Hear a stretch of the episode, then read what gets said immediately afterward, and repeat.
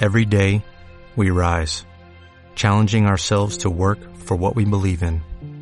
At U.S. Border Patrol, protecting our borders is more than a job, it's a calling. Agents answer the call, working together to keep our country and communities safe. If you're ready for a new mission, join U.S. Border Patrol and go beyond. Learn more at cbp.gov/careers. Diana Calderón, en hora 20 de Caracol Radio. Hoy en hora 20, las polémicas que debe abordar el pacto histórico en el retiro espiritual que empezó este martes en Paipa, pues van desde las reformas a la salud laboral, pensional, que traen cambios de fondo al sistema de seguridad social en el país y que implicarán un desafío en la agenda legislativa. Y por otro lado, las polémicas por las fallas de todo tipo, técnicas, sobre todo, y los informes erróneos que han presentado ministros de este gobierno. Saludo a nuestros invitados, directora del colombiano colega Luz María Sierra. Muy buenas noches. Buenas noches, Diana. Un saludo. Muchas gracias por esta invitación y saludo a mis compañeros de panel y a todos los que nos escuchan esta noche. Jorge Iván Cuervo, abogado, profesor universitario, columnista del Espectador. También los saludo. ¿Cómo le ha ido? Buenas noches, Diana. Saludos a compañeros y compañeras del panel y a la audiencia de Hora 20 en todo Colombia. Con nosotros también está Camilo Granada, experto en comunicaciones, consultor, columnista. Hola, Camilo. Diana, muy buenas noches. Encantado de estar nuevamente con ustedes. Eh, feliz año eh, para toda la audiencia de Hora 20 y, y a los panelistas. Y Rodrigo Pombo, abogado, profesor, cofundador de la Visión 2022. Ya nos toca 2023, ¿no? Correcto. Diana, a todos, a toda su audiencia, a todos los panelistas que hoy nos acompañan, feliz año. Yo no me canso hasta el 31 de enero de desearle a todo el que se me atraviesa por delante, desearle prosperidad, alegría, mucha salud, mucha Yo me siento sonrisa. como en febrero, sí. Sí, sí, sí, sí, no, no, no, Sí, de verdad. Aprovechemos este mesecito para tener esa excusa de buenos, de buenos momentos, ¿no? Incluso con los contradictores políticos. Oiga, feliz año, que le vaya bien, que me vaya mejor a mí, pero que le vaya bien. Eso me parece muy importante. Muy bien, pues mientras varios ministros del gobierno y de la bancada del pacto histórico se reúnen en Paipa con el objetivo de tener un retiro espiritual para definir la hoja de ruta de los próximos meses, el futuro de las reformas clave del gobierno y la agenda legislativa, estallan varias polémicas eh, al mismo tiempo que podrían ser objeto de discusión durante el encuentro. Esperaríamos. La polémica principal es la falta de evidencia técnica y errores en los argumentos cuando los ministros del gabinete buscan defender sus transformaciones pues ya ocurrió hace un par de semanas cuando la ministra Carolina Corcho dijo que la deuda de las EPS era de 50 billones cuando realmente era de 23.3. Y esta mañana la polémica gira en torno a una revelación que hizo Jorge Espinosa en 6 AM hoy por hoy sobre un informe que tiene varias inconsistencias y que fue utilizado por la ministra Irene Vélez para justificar los cambios en el sector de hidrocarburos, no firmar nuevos contratos y acelerar la transición energética, pues asegura que el país cuenta con reservas de gas hasta el 2037. No obstante, este documento contó con la firma de personas que no estaban de acuerdo con el contenido del informe, que le pidieron no incluirlas, y fue publicado a pesar de los reparos que habían hecho varios funcionarios de la cartera y que iban en contravía del informe presentado por la Agencia Nacional de Hidrocarburos, en el que se establecía la necesidad de al menos 200 contratos para suplir las necesidades de gas del país hasta el 2040. Las fallas técnicas y los errores que se evidenciaron en ese informe extienden las dudas sobre otras decisiones que se han tomado, como el costo fiscal que tendría el descuento del 50% en el SWAT o el congelamiento de los peajes, dos decisiones que tendrían un valor cercano a 3 billones de pesos. Además, las preocupaciones por los efectos fiscales y económicos en cuanto a las decisiones que vayan a tomarse en la reforma a la salud, en las pensiones y los cambios del mismo sector de hidrocarburos. Ya vamos a hablar concretamente de la polémica del día de hoy, pero antes quisiera preguntarles a ustedes qué esperarían de ese encuentro del pacto histórico en Paipa, eh, para qué debería servir en lo que tiene que ver con la hoja de ruta del gobierno. Eh, ¿Servirá para que la bancada pues logre una mayor precisión y rigurosidad o qué esperarían ustedes allí? Camilo Granada. Pues Diana, yo creo que lo que uno esperaría para bien del país es que eh, la bancada y el gobierno organicen su agenda de reformas y que, como decía mi mamá, mijito, es que usted tiene el ojo más grande que la barriga, ¿no? Y, y creo que está pasando un poco eso. Tenemos un trancón de reformas, todas muy importantes, todas trascendentales, todas que afectan profundamente la calidad de vida de los colombianos y que se quieren pasar todas de un sopetón eh, en un corto, en un muy corto tiempo. Entonces, yo creo que de, del afán no queda sino el cansancio y esas reformas ni van a tener tiempo de ser discutidas correctamente ni van a terminar saliendo mal y yo creo que ese es un costo que el país no debería pagar. Entonces, yo espero que el gobierno y su bancada se organicen, se centren en los temas principales y tomen eh, con tranquilidad el tiempo que tienen en, el gobierno para adelantar las reformas si quieren hacer, pero que los colombianos podamos conocerlas con tiempo, se puedan debatir con profundidad, con seriedad y que efectivamente pues salgan reformas que realmente beneficien a los colombianos. Yo creo que eh, ese sería el principal resultado positivo para mí de este, de este retiro espiritual en Paipa. Luz María.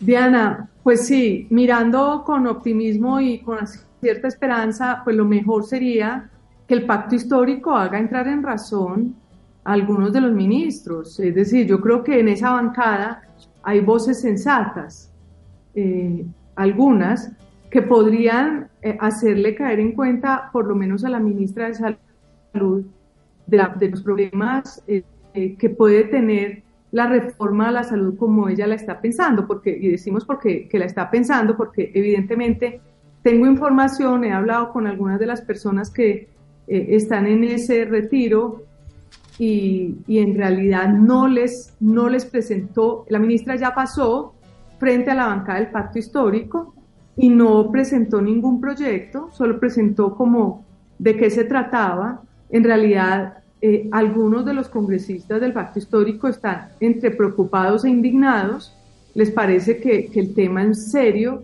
que el tema de la reforma de salud es muy importante y no puede ser que los reúnan a hablar de la, del tema de los proyectos. Eh, no les entregaron proyectos de los tres más importantes, no les entregaron articulado ni el proyecto de reforma laboral, ni el proyecto de reforma a la salud, ni el proyecto de la reforma pensional.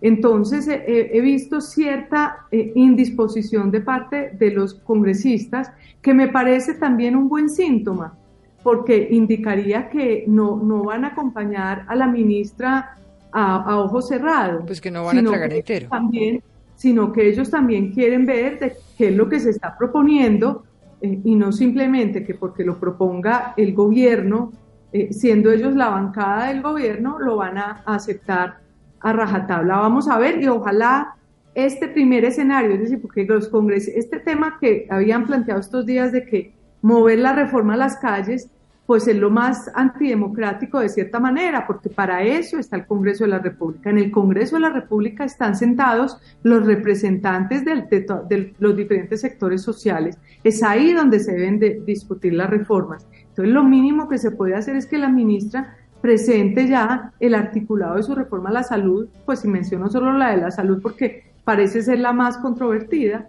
eh, para que se puedan discutir y, sostener los argumentos. Entonces, veo con buen espíritu que estén molestos, molestos, ciertamente molestos algunos de los miembros de la bancada del pacto histórico porque no se sienten satisfechos con lo que ha explicado la ministra de Salud. ¿Quién sigue? Cuervo, Pombo. Buenas noches. ¿Escucha? Sí. Sí. Adelante. perfecto. Tengo aquí problemas con, las, con los dispositivos. No, yo quiero volver un poco sobre la idea de Camilo en el sentido de que yo creo que esta es una buena oportunidad un poco para arreglar la casa y establecer las prioridades. Eh, un poco lo que, lo que dice Camilo, y creo que esa es la realidad política, es que ningún gobierno, y este gobierno tampoco va a poder tramitar todas las reformas que se plantean.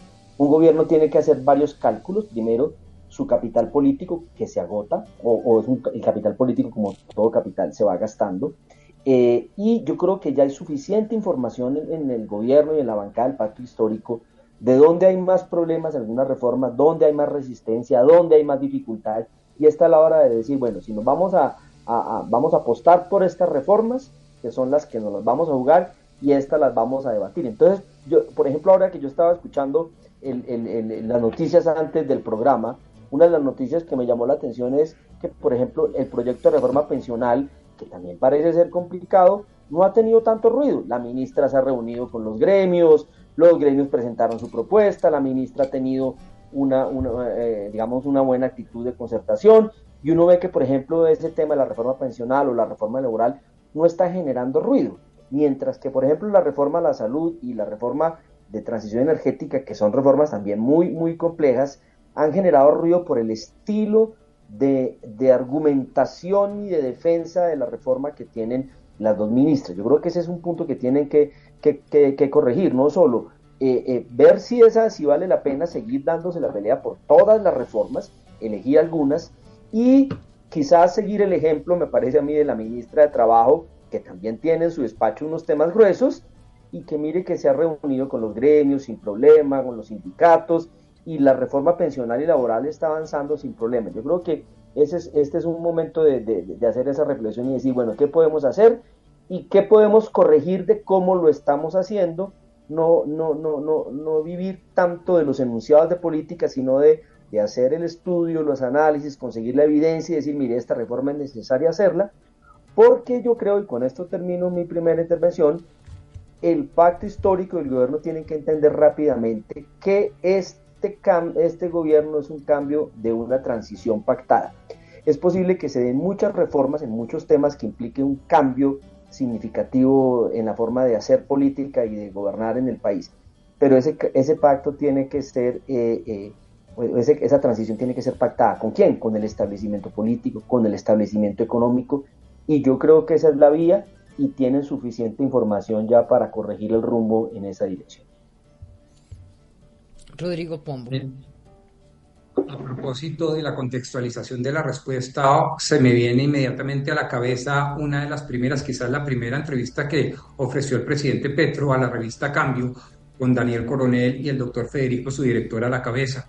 Y eh, allí se insistió en una idea muy respetable, pero que por supuesto yo me aparto, según la cual este era el gobierno de la gente y se debería en últimas gobernar directamente con la gente, lo que de entrada genera una primera crítica y es que esa posición, esa lectura, eh, pues convierte al legislativo eh, en un trámite absolutamente accesorio y notarial. Eh, en donde el debate, la persuasión, eh, eh, el punto de acuerdo, pues obviamente queda alejado, sacrificando, entre otras cosas, el tecnicismo, la seriedad, la democracia, el principio de inclusión democrática, el pluralismo, entre otros aspectos.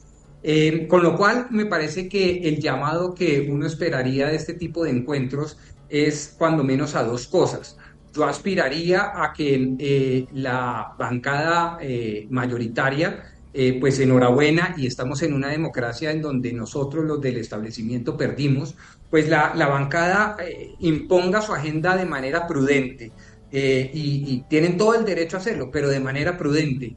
Y lo segundo, de manera seria. Eso implica cuando menos tres cosas. Primero, de manera fidedignamente informada, que los informes, que la información que ventilen, entre otras cosas públicamente, como lo exige la Corte Constitucional, sea real, sea veraz, sea fidedigna. Segundo, eh, una articulación en la agenda. Y tercero, pues una proyección relativamente unificada. Si esas tres variables se dan, repito, información fidedigna, veraz, cierta, con una articulación entre los distintos proyectos que, pues, digamos, que permitan visualizar una visión de país y una proyección unificada de la agenda para priorizar lo que deben priorizar y dejar de lado lo que no es parte de la esencia misma de eh, la propuesta de gobierno, me parece que pues es respetable y la oposición tendrá que lidiar eh, valientemente por un lado e inteligentemente por el otro contra esa agenda.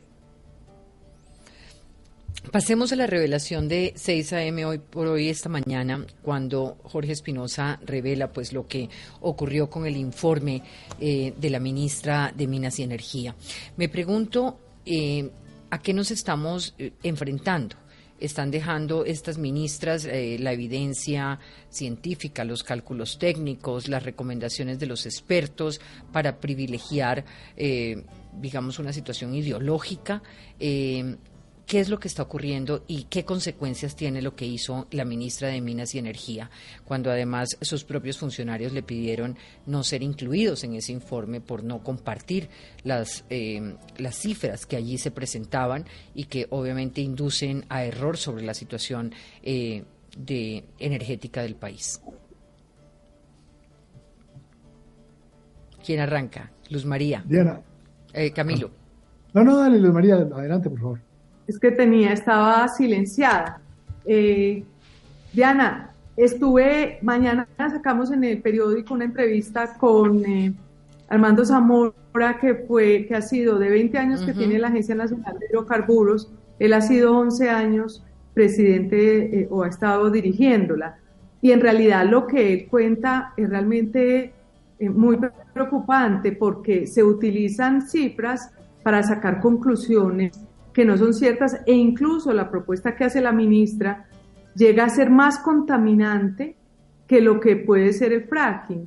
Y eso me parece eh, que tiene que ver con el desprecio que por momentos parece haber eh, en eh, algunas de los ministros del gabinete sobre el conocimiento.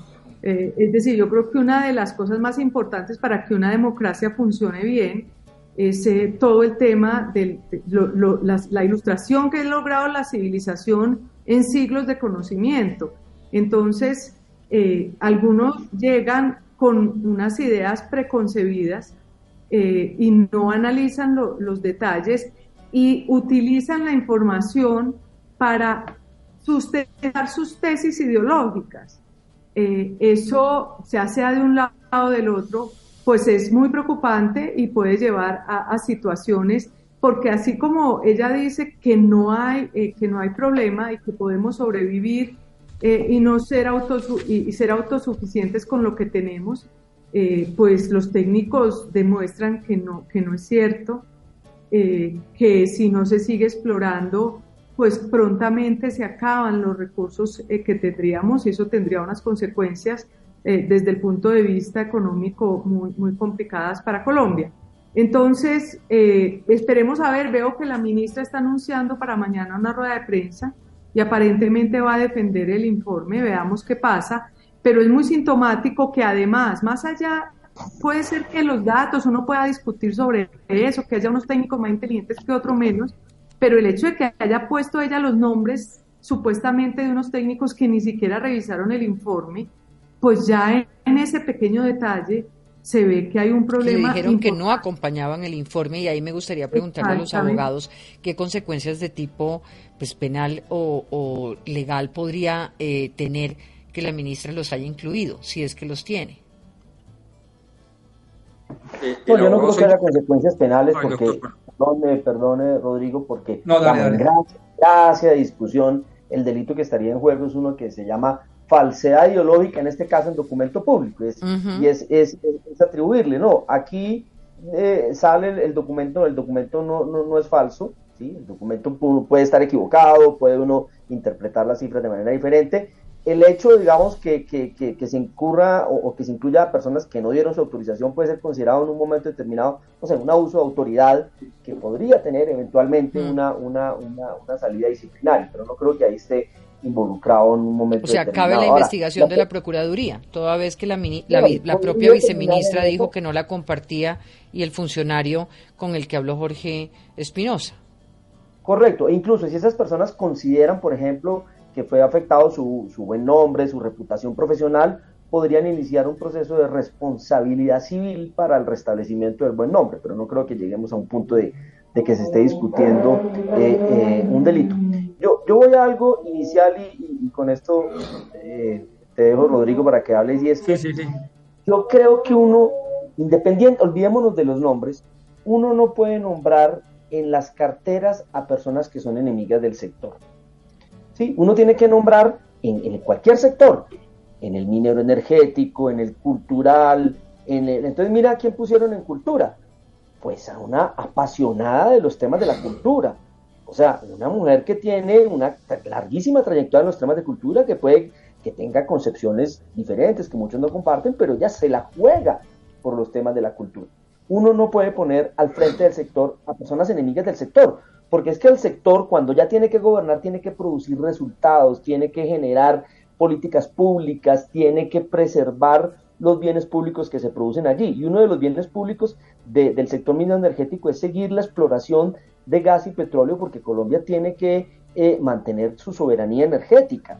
Colombia no puede ceder su soberanía energética. Entonces uno dice, yo no quiero entrar en los debates de, si es competente, no, yo, yo digo, puede haber personas muy competentes, pero si, si, por ejemplo, voy a, ¿qué tal que uno nombre en el Ministerio de Defensa a un pacifista? ¿Sí? Que diga que, que, no haya que, hacer el uso de las armas, que, que entonces esa persona no puede estar en el Ministerio de Defensa porque tiene una visión contraria a lo que es eso. Y yo creo que ese es mucho más claro en el caso de la ministra Vélez que en el caso de la, de, la ministra de Salud. Y yo creo que una de las cosas que va a tener que muy rápidamente pensar el, el, el, gobierno y específicamente el presidente Petro es si vale la pena seguir desgastando y gastando capital político en la defensa del discurso de la ministra, que yo creo que dado que Colombia es un país, un pequeño jugador en la crisis climática mundial y en la llamada transición energética, no valdría la pena. Es decir, si yo fuera un asesor político del gobierno, diría, mire, no vale la pena que se esa pela. O sea, si usted cree en la transición energética como una idea gruesa, defiéndala en los escenarios internacionales, genere una agenda de transición energética en América Latina, ahora en el CELAC, plantee un nuevo, un nuevo organismo de cooperación internacional en Naciones Unidas. Es decir, ponga el tema en la agenda, mire que Dinamarca le copió, ¿sí? Puede, va a encontrar aliados en el nivel internacional, pero Colombia no puede renunciar, no puede adelantarse a eso porque es un muy pequeño jugador en esa crisis climática y esa transición tiene que hacerse de una manera muy gradual porque si no ya se lo han dicho en el propio gobierno, se lo dijo Campo, ya se lo dijo el director de planeación González el fin de semana, se hacen muchas voces autorizadas que en el propio gobierno le han dicho. Al interior del mismo gobierno.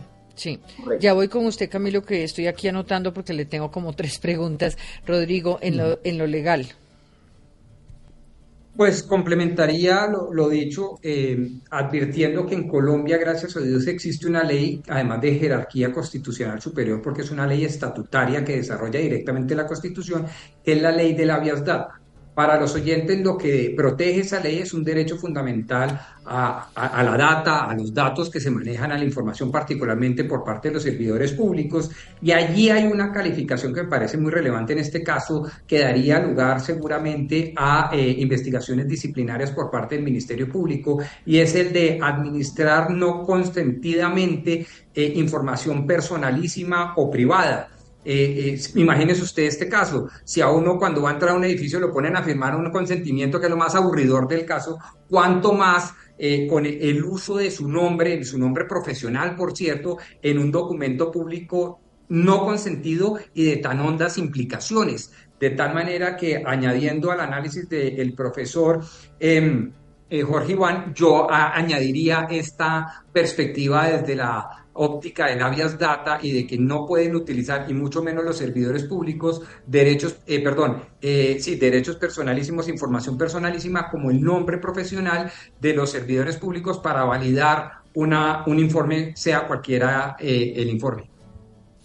Camilo, decía ahora Jorge Iván, y esto en términos de, política y de comunicaciones, que si, si Petro debería pensar que está gastando un capital político eh, con este tipo de situaciones que se presentan con la ministra de Minas y la ministra de Salud, por ejemplo. Me pregunto, ¿realmente está gastando ese capital político? ¿Lo gasta de cara a sus electores o aumenta de cara a sus electores? Y esto era porque eh, la pregunta general era un poco si en términos de comunicación y estrategia es posible defender las reformas que plantean con este tipo de errores si le queda, si le va a quedar difícil al gobierno mantener su, su discurso o es simplemente mantener una retórica de cara a esos electores. es una buena pregunta. Yo creo que el, el problema en estos temas es que es el problema de si la información no es fidedigna. Yo creo que eso es lo que afecta más la credibilidad de cualquier funcionario público y de cualquier gobierno. Y eso es, es ahí donde sí hay un desgaste del gobierno y que termina eh, implicando al propio presidente de la República. En la visión ideológica yo no veo ninguna, ninguna distancia entre lo que plantea la ministra y lo que plantea eh, de Minas y el presidente de la República. Tampoco en materia de salud, para citar los dos ejemplos que hemos venido discutiendo. Lo que sí le hace mucho daño al gobierno, eh, obviamente, es que salgan a, la, salga a la luz pública y se utilicen informaciones y, y, reportes eh, data que no es exacta y que es groseramente eh, falsa, como en el caso de la deuda eh, de, las EPS que mencionó usted al principio. Entonces, ahí sí hay un desgaste que está asumiendo el, presidente. Pero para retomar lo que decía, lo que decía Jorge Iván, aquí hay una visión, una visión filosófica, ideológica, política, partidista, póngale el nombre que quiera, pero hay una visión de hacia dónde debe ir el país. Y en eso ahí no hay, no hay, no hay grados de diferencia entre el presidente y sus ministras eh, en estos temas. Entonces, ahí no hay desgaste, porque el presidente está jugado con eso y es parte de su mensaje político de lo que él cree que lo llevó a la presidencia de la República y que en ambos casos, pues le habla a una parte importante de su electorado, a los ambientalistas por un lado, eh, y pues en alguna medida a los que se quejan de las EPS y que han comprado el tema del el cuento de que la salud se volvió un negocio en Colombia y que hay que volverlo eh, un servicio público del Estado administrado exclusivamente por el Estado. Entonces ahí no hay diferencia. Pero yo quisiera... espéreme, eh, Camilo, termine. Perdón, ya, ya termino, Jorge, qué pena. Eh, el, eh, no, lo que quiero decir con esto es que respecto del informe, y, en la, y yo no, no, siendo yo abogado, y gracias por no haberme hecho la pregunta a mí como abogado, porque no lo soy, el, eh, del tema del informe, yo, partiendo de la buena fe, yo simplemente creo que, y he estado en esos oficios, uno publica informes que son institucionales y pues tienen, como en los periódicos, una bandera quiénes son los oficiales a cargo de ese informe, no está atribuido cada texto, cada párrafo, cada capítulo a, una persona. y sin embargo, si hay una advertencia previa, eso cambiaría la manera de verlo, ¿o no? Sí, es cierto. Por lo menos resultaría poco ético, ¿o no? Sí, yo lo que sí creo es que lo que eso demuestra es que hay una hay un desorden y una tensión profunda en el ministerio. Adentro. Adentro, pues la Con la ministra. la ministra la viceministra renunció aparentemente, según hoy en Caracol esta, esta mañana, con una carta de 11 páginas. Pues uno no renuncia a un cargo de 11, con una carta de 11 páginas, sino es para hacer una reivindicación de las, todas las diferencias, y porque uno sí tiene razón eh, y eh, la ministra en este caso no. Entonces, claramente hay una tensiones. Ahora, Camilo, de cara a la visión que usted plantea, uno esperaría, y para eso fue elegido este gobierno, se, fue, se eligió una visión, se eligió para que establezca las reformas de esa visión eh, en el escenario, obviamente, de la discusión parlamentaria, pero esa visión, digamos, es válida en la medida en que se soporta de información fidedigna. Ahora, ¿quién llega, quién lleva a decir que la información es fidedigna? Y ahí es donde me pregunto si deberían salir voces eh, no solamente del sector, eh, del, pues obviamente las del sector son las que la conocen, pero son casi todas voces que van hacia la visión contraria. Entonces, ¿dónde encontrar voces que realmente le puedan decir a esos ciudadanos que eligieron y no eligieron a Petro cuáles son las cifras reales para que el debate no quede entre las posiciones diversas de la forma como piensa el gobierno y la forma como piensan los posibles afectados con el cambio de visión y las reformas que se proponen. ¿Dónde encontrar eh, la manera de, que la información llegue a, sea una información real, validada? Claro. Y, Diana, una, una, precisión en ese sentido. Y, digamos, creo que la situación, la situación es distinta. La, la, cifra de las deudas de las EPS a los hospitales públicos que anunció en su momento la ministra quien corrigió el error fue la propia Superintendencia de Salud, es decir, una entidad del sector y del gobierno. Que en el caso de. ahí no, ahí ya no había dudas. claro, ahí ya no había dudas. Digamos, fue, quizá fue el propio sistema, hubiera sido muy grave, por ejemplo, que se hubiera escondido la información de la Superintendencia de Salud y la propia ministra dijo, nos equivocamos en la interpretación de las cifras, y nos hicieron ver que estábamos haciendo mal los cálculos y finalmente eso. Yo creo que hay que reconocer eso. Eh, lo segundo, yo creo que es muy, muy rápidamente, ojalá en esta reunión que tengan ahora lleguen ya con los documentos para la discusión y que los pongan en, en, el caso de salud, por ejemplo, en las organizaciones de los médicos, en las organizaciones de las EPS, en los expertos, en exministros de salud. Ya, yo creo que el mismo Alejandro Gaviria debe estar esperando el documento para, para dar su, su opinión sobre eso. Sería bueno que hubiera un borrador del proyecto de ley, tanto en materia de salud como en, como en, el tema, para que se empiece a discutir y se empiece a discutir también en, el Congreso de la República, que hemos dicho aquí que es el escenario. Y un, un, pie de página. Pombo sí, sí renunciaría con, con cartas de 15 páginas escritas a mano en caligrafía elegante y con citas en latín. Estoy seguro de eso. No se burle. Pero claro, claro, para eso es nuestro godo. Si este gobierno entendiera latín, pero es que como no entiende ni siquiera latín, pues entonces cómo pero pero sí. a propósito María, de lo que es que eh, preguntaba esto porque es que digamos el peor escenario en el que podemos quedar es que la ministra mañana termine defendiendo el informe diciendo que lo que hay son unos enemigos internos de ella en el ministerio que las cifras son reales cuando tenemos a Zamora cuando tenemos a pues a los eh, responsables del gas en Colombia cuando tenemos una cantidad de voces que dicen las cifras están equivocadas pero, eh, Diana, sí, eh, sobre ese punto quería comentar, pero le, quería hacer una nota al pie de página también a Oriván sobre lo que decía que esperaría que Alejandro Gaviria, por ejemplo, se pronunciara. Entiendo que ya en un Consejo de Ministros, Alejandro Gaviria, ministro de Salud, ya le expresó al presidente Gustavo Petro el hecho de que sobre las bases que se han planteado de la reforma a la salud no está de acuerdo con ella. Cecilia López parece que entró a respaldarlo, a, Alejandro Gaviria. Y el mismo ministro de Hacienda, José Antonio Campo, en algún momento también le dijo al presidente Gustavo Petro. Y entiendo que el presidente no les respondió nada, se mantuvo al margen de la discusión, pero hay un choque, hay, hay unas personas dentro del gobierno que ya han alertado el problema de esta reforma. Y quería decirle a la salud, pero quería decir sobre el tema que preguntaba Diana, que quiénes son las voces autorizadas. Yo creo que Estamos en este tema de que se relativiza la verdad, entre comillas, pues lo que pueda ser la verdad, no es para discutir sobre lo que sea la verdad.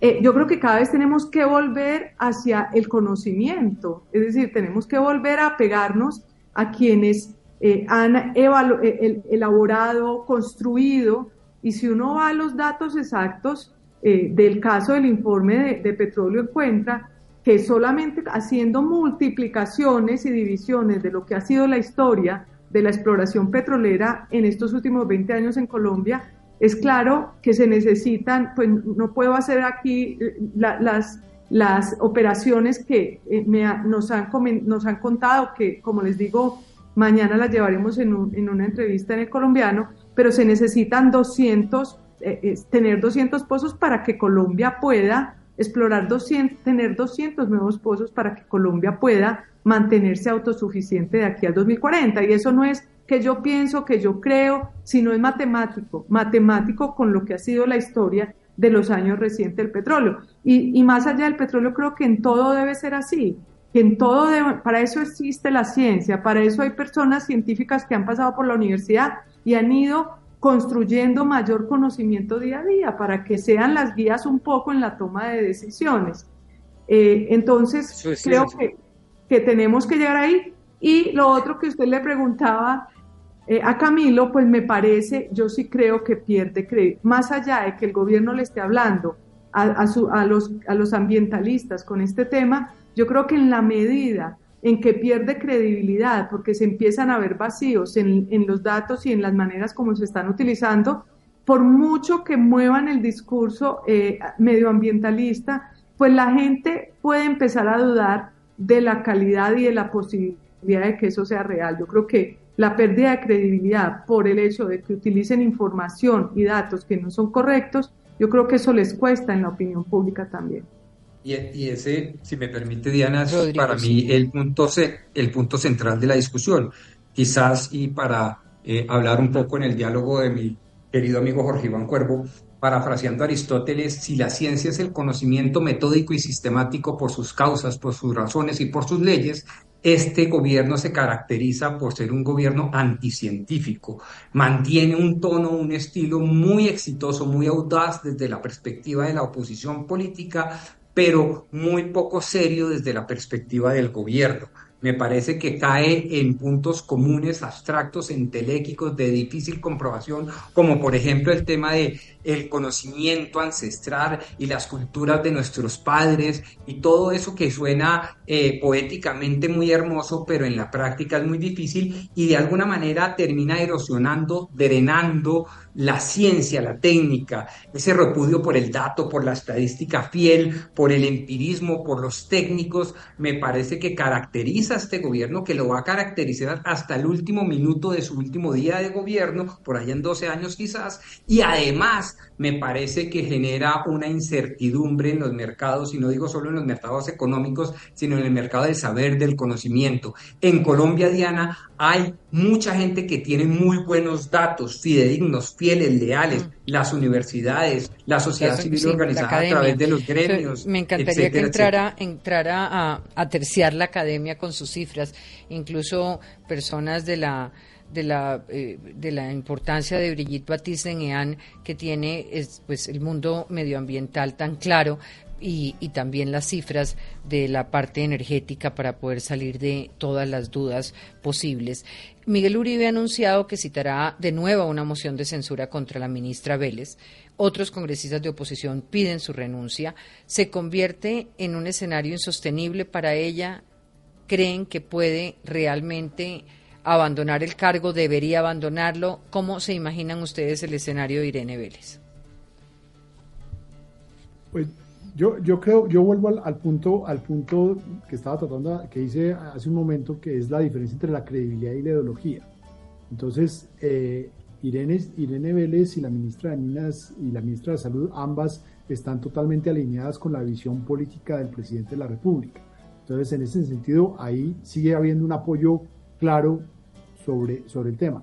Como lo dije también, efectivamente lo, lo, peor que puede perder el gobierno es su credibilidad y eso sí puede afectar negativamente al presidente y ahí podría haber una discusión acerca de, de, la, de, la mm, digamos, de la, del buen juicio de mantener a, la ministra en, en, su cargo. Sin embargo, yo creo que la, la, la oposición cometería un error serio pretendiendo volver a, a menos de dos meses, volver a presentar una moción de, de censura eh, contra, contra, la ministra en este momento. Yo creo que, yo creo que eso sería un error y, y, será más bien el, el, presidente quien deberá medir hasta qué punto esta ministra eh, sigue siendo eficaz para llevar para adelantar las reformas que el presidente quiere y que le propuso al país y para el cual fue elegido.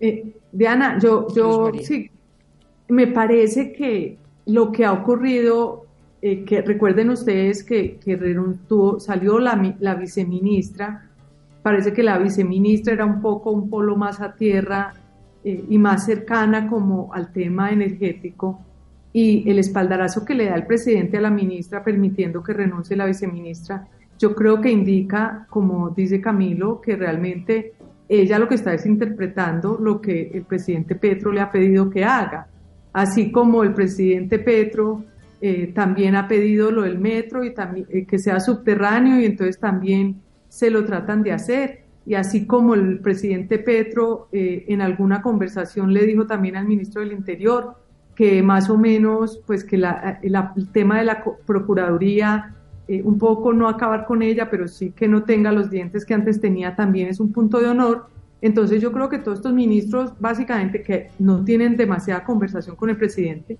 pero el presidente les dio una primera instrucción y ellos están siguiendo lo que el presidente les ha dicho.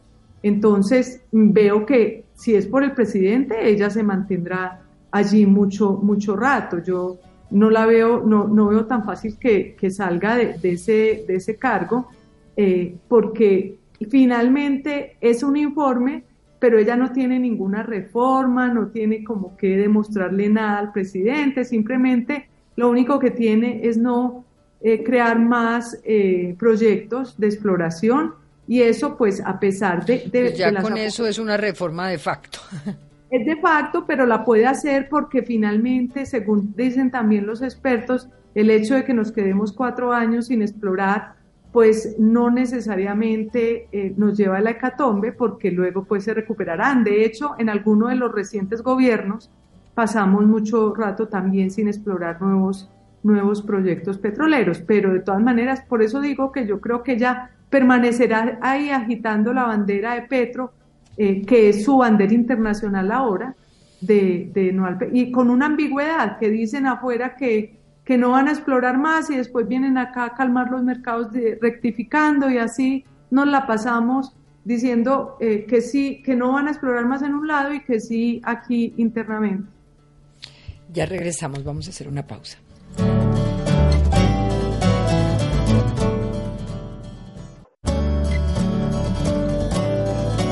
Hora 20.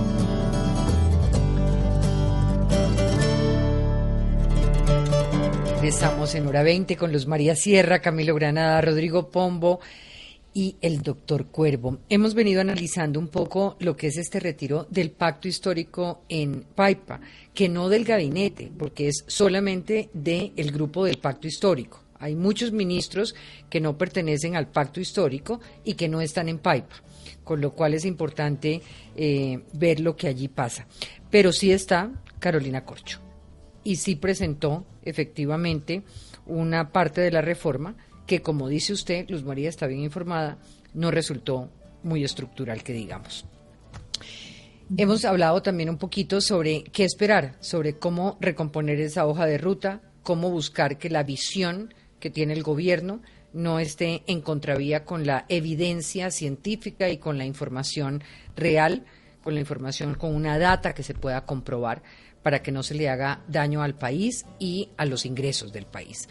Pero quiero pasar ahora a un segundo tema y es la invitación de la alcaldesa Claudia López para que la ciudadanía firme una carta en muestra de protesta y rechazo a la idea que ha planteado el gobierno de permitir la escarcelación con fines de reducir el hacinamiento y dar oportunidad de resocialización a través de empleo.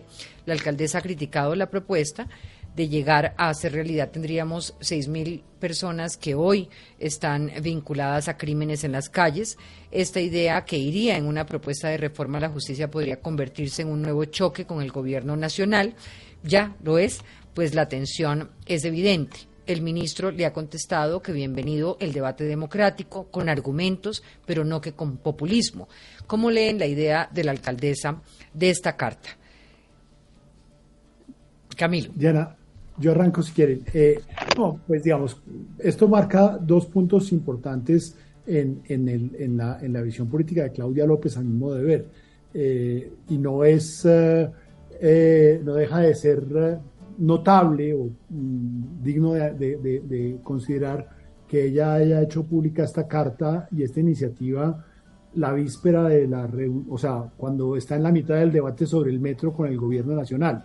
Todos tenemos claro que la, alcaldesa no quisiera modificar el contrato eh, actual del metro tal como, como quedó estructurado eh, y pues esa reunión que se iba a hacer el, ayer pues quedó para mañana aparentemente eh, y eh, ella hoy decide lanzar una verdadera carga de profundidad contra uno de los temas que eh, hace parte también de, las, de los pilares retóricos del gobierno y del presidente, tanto en campaña como sobre todo después de que fue elegido y, y antes de tomar posesión, que es todo este tema de la reforma a la justicia con una, con una, con una Eh,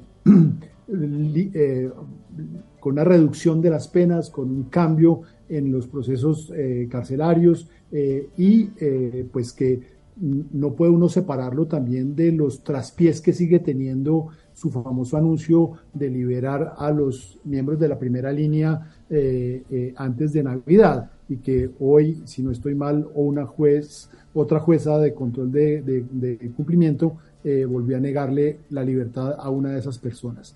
Eh, entonces, este es un tema grande porque plantea además, insisto, más allá del debate acerca del bien fundado de la medida o no, pues un cambio de posición eh, de, de, la, de, la, de la alcaldesa Claudia López frente al gobierno nacional eh, y que rememora más los enfrentamientos que ella tuvo con el presidente Duque que la, especie de luna de miel que había tenido con el presidente Petro.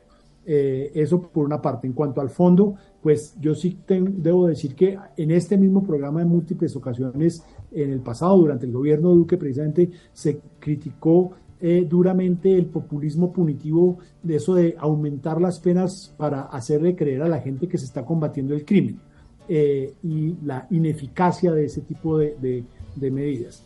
Eh, así como ese populismo punitivo es cierto, pues yo también creo que el problema carcelario, que es cierto, que es grave, que es un problema de hacinamiento severo, pues no se puede resolver diciendo, pues entonces saquemos, eliminemos la cárcel.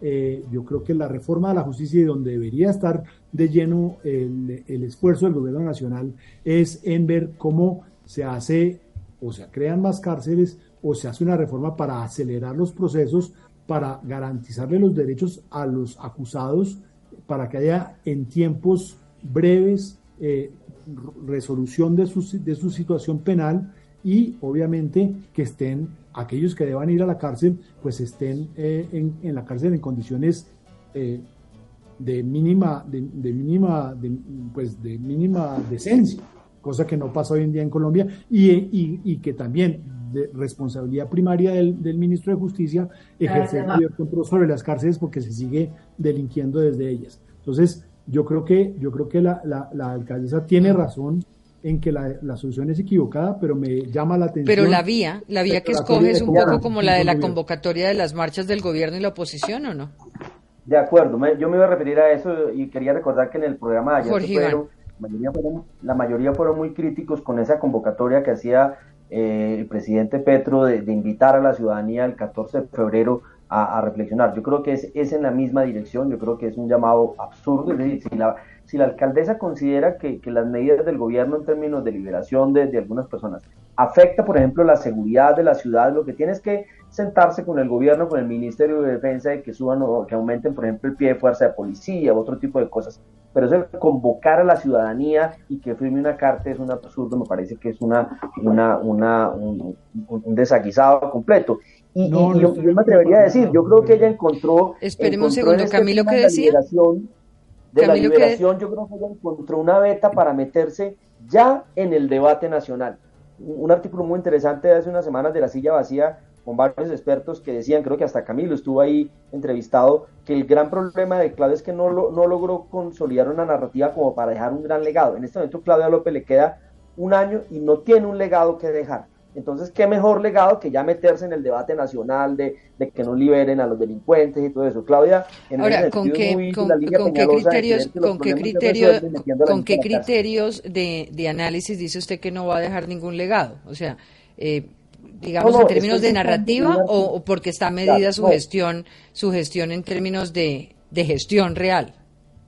Estoy citando un artículo muy bueno de la silla de la silla Camilo me corregirá, donde a él lo entrevistan también, y lo que dicen allí muchos analistas que yo comparto es que Claudia no va a dejar un legado en la, en la capital de que uno, uno, ¿por qué va a recordar uno a Claudia López cuando gobierne? Sí, que la pandemia digamos, le, cambió la agenda y más o menos sobreagó sobre el tema. Pero ¿cuál es el gran legado de gobernabilidad y de cambio de Bogotá? Quizás el tema de manzanas de cuidado, que parecería ser que es una de las cosas más interesantes, eh, eh, pero me refería a eso, era un artículo que creo que Camilo me corregirá si, si, lo entrevistaron allí. Me permite, Diana, muy rápidamente, no quiero monopolizar la conversación, pero el, no, respecto a lo de, de, lo de Claudia, lo que, lo que señalé en ese artículo, efectivamente, porque me consultaron, es simplemente que ella tiene que construir un legado en términos de su narrativa, no que no haya hecho una gestión. Yo creo que ella tiene muchas cosas que mostrar, pero pues el punto eh, creo que no es ese. Ahora, yo en lo que no estaba de acuerdo con Jorge Iván muy rápidamente es que eh, ella se equivoque al, al llamar a que la gente exprese su inconformidad con una medida que ya está anunciada por el gobierno. Es que la diferencia en el debate de, con el debate de ayer y yo también lo escuché, obviamente es que el, el, gobierno nacional está pidiendo que lo salgan a apoyar y a defender unas reformas que no se conocen. Aquí ya hay una propuesta enunciada por el, por el ministro que eh, Claudia López, la alcaldesa, considera que tiene unos efectos negativos que muchos podemos considerar que no es, no es, no es la forma de solucionar los problemas. Es que el problema del gobierno del presidente Petro para mí siempre es el mismo. Yo coincido con muchas cosas de su diagnóstico. Creo que es necesaria la transición energética. Creo que hay que mejorar el sistema de salud. Creo que hay un problema carcelario gravísimo. Creo que tenemos un problema de justicia de fondo. Pero las soluciones que, que plantea la visión ideológica del presidente Petro, pues no son las adecuadas. Entonces, soltar a todos los presos para resolver el problema carcelario no es la solución. Entonces, yo sí creo que el, la, la, alcaldesa tiene el derecho, y eh, me parece que es una acción en política, eh, que a Ahora, si la fórmula del gobierno no es cómo reducimos hacinamiento, cómo reducimos el problema del estado de cosas inconstitucional, ¿cómo logramos la resocialización? Rodrigo Pombo. Pues es que ahí hay una agenda dogmática que me parece que en política, eh, eh, por lo menos en los países, llamémoslo así, desarrollados, civilizados y serios, es lo más importante. Y en esto, qué pena volver a sonar, y me da pena con los oyentes sonar de nuevo petrista, pero yo en esto estoy de nuevo con el presidente Petro. A Petro lo eligieron con una agenda y tiene que hacer lo divino y lo humano para cumplir con esa agenda. Eso es lo decente, eso es lo correcto y eso es lo democrático y dentro de su agenda estaba una aversión enorme que además está muy bien respaldada por académicos nacionales e internacionales muy serios contra las penas intramurales. Digamos que a los socialdemócratas y a los socialistas y sobre todo a los libertarios y a los liberales les parece aterrador la pena intramural. Le parece que eso ha sido una política del Estado moderno absolutamente fracasada como buen conservador, yo defiendo la pena intramural y defiendo además que en últimas hay muchas más razones para conservar unas altas penas distintas a su eficacia. Y en ese orden de ideas, pues por supuesto, también tengo que advertir que el presidente Petro tiene que dar esas órdenes que son de contenido administrativo, no solamente legislativo. Y en esto también tiene razón el ministro Zuna, que por cierto es un gran jurista. Entonces, a pesar de que Rodrigo Pombo no está de acuerdo, pues lo cierto es que perdimos, el establecimiento perdió y debemos ajustarnos a esa realidad política. Ellos tienen todo el derecho, yo diría el deber moral y democrático de imponer su cosmovisión, porque eso es lo que dijeron las urnas, ese fue el resultado de las urnas. De tal manera que, eh, pues digamos, sorprendido un poco por la actitud de la doctora Claudia, que la veo que para entrar al mundo electoral propio del año 2023 se está como derechizando, eso es como una impresión mía, pasó de la izquierda, ahora quiere como cogerse la derecha, pues la verdad es que em, no estoy de acuerdo en el sentido de que la agenda política habló en las urnas de manera contundente y estamos en época de cambio. Aunque Camilo no es precisamente la derecha, no está de acuerdo con la posición, ¿no? sí, sí, no, porque, porque es que perdimos, es que, es que perdimos y, lograr esa intransigencia en el debate de los perdedores no me gusta. Yo, quería, yo quería decir algo, me parece, me parece que Claudia López hace una movida inteligente, creo que la oposición... Una movida política, Me parece que la, la, oposición no tiene una voz fuerte eh, y en la medida en que Claudia López toma banderas como de decir, bueno, no, no, van, a hacer, no van a hacer todo, porque a diferencia eh, del, del doctor Pombo, yo pienso que eh, realmente mientras no presenten una alternativa mejor que las cárceles, eh, pues no, no pueden de, de, repente liberar a todos. Es decir, estamos, están deshaciendo todo lo que existe en el Estado sin hacer una transición hacia algo. ¿Qué vamos a hacer contra la ilegalidad entonces? ¿No va a haber nada contra la ilegalidad?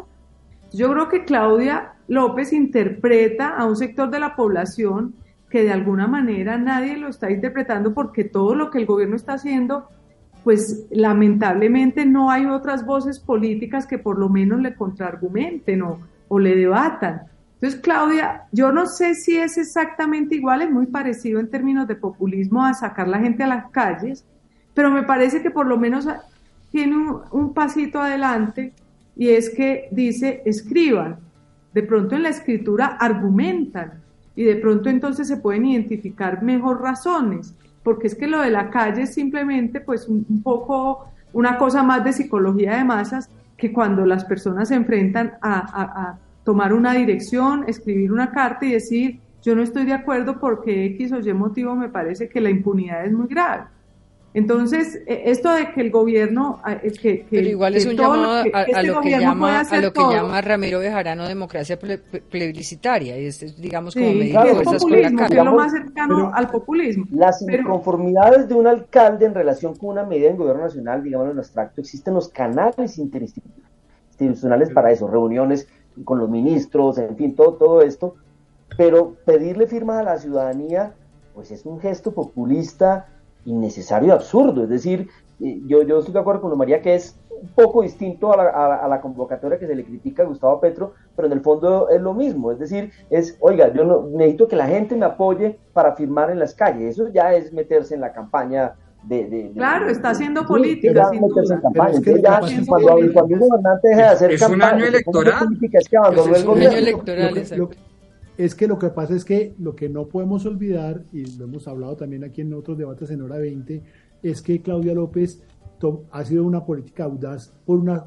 lo que caracteriza la audacia de Claudia López es que ella decidió precisamente no renunciar a su liderazgo político o a ejercer un liderazgo político a pesar de ser alcaldesa.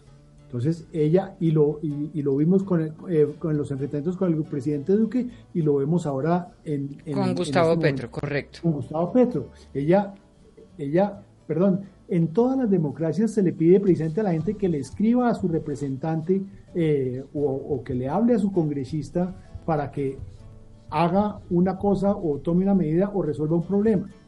Lo que ella está haciendo es decirle a la gente, pues díganle al, al, al, al gobierno nacional que no están de acuerdo con que se liberen los presos.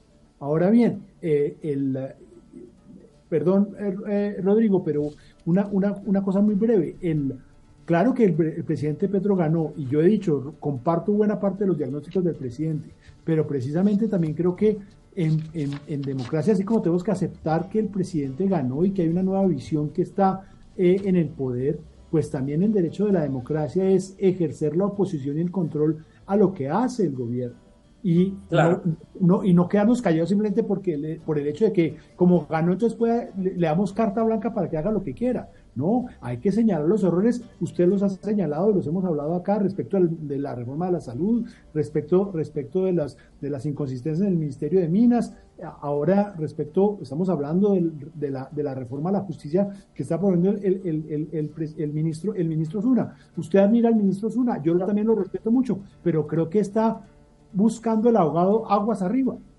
Las responsabilidades del Ministerio de Justicia están ante todo en garantizar eh, las condiciones mínimas óptimas para los presos y si va a proponer una reforma a la justicia que sea mejorar la, eficacia de la justicia, mejorar su rapidez y mejorar las garantías de los derechos de los procesados. Ahí es, y de las víctimas. Ahí está la, la, la, del problema. No en decir, ah, bueno, como no podemos eh, tener a toda esta gente asignada, entonces liberémoslos. Sin duda, sin duda ese es el debate, pero llegamos tarde. El debate, doctor Camilo, ya se dio y el juez fue la democracia a través de las urnas. Eh, y a mí lo que no me gusta... ese es el argumento que no comparte Camilo. Sí. Claro, pero es que ese es y es que, que el mandato, que el mandato no tenga contrapesos. No, no, claro que los tiene. Lo que pasa es que desde la oposición no podemos ni pretender y mucho menos imponer una agenda. Y lo digo como opositor, quizás como, y ustedes ya me oí, han, oído el, el autobautismo de el único conservador doctrinario que queda en este país. Y lo digo como el más férreo opositor a este gobierno. Pero una cosa es ser opositor y otra cosa es pretender y hacer todo lo posible para que la época de cambio no llegue.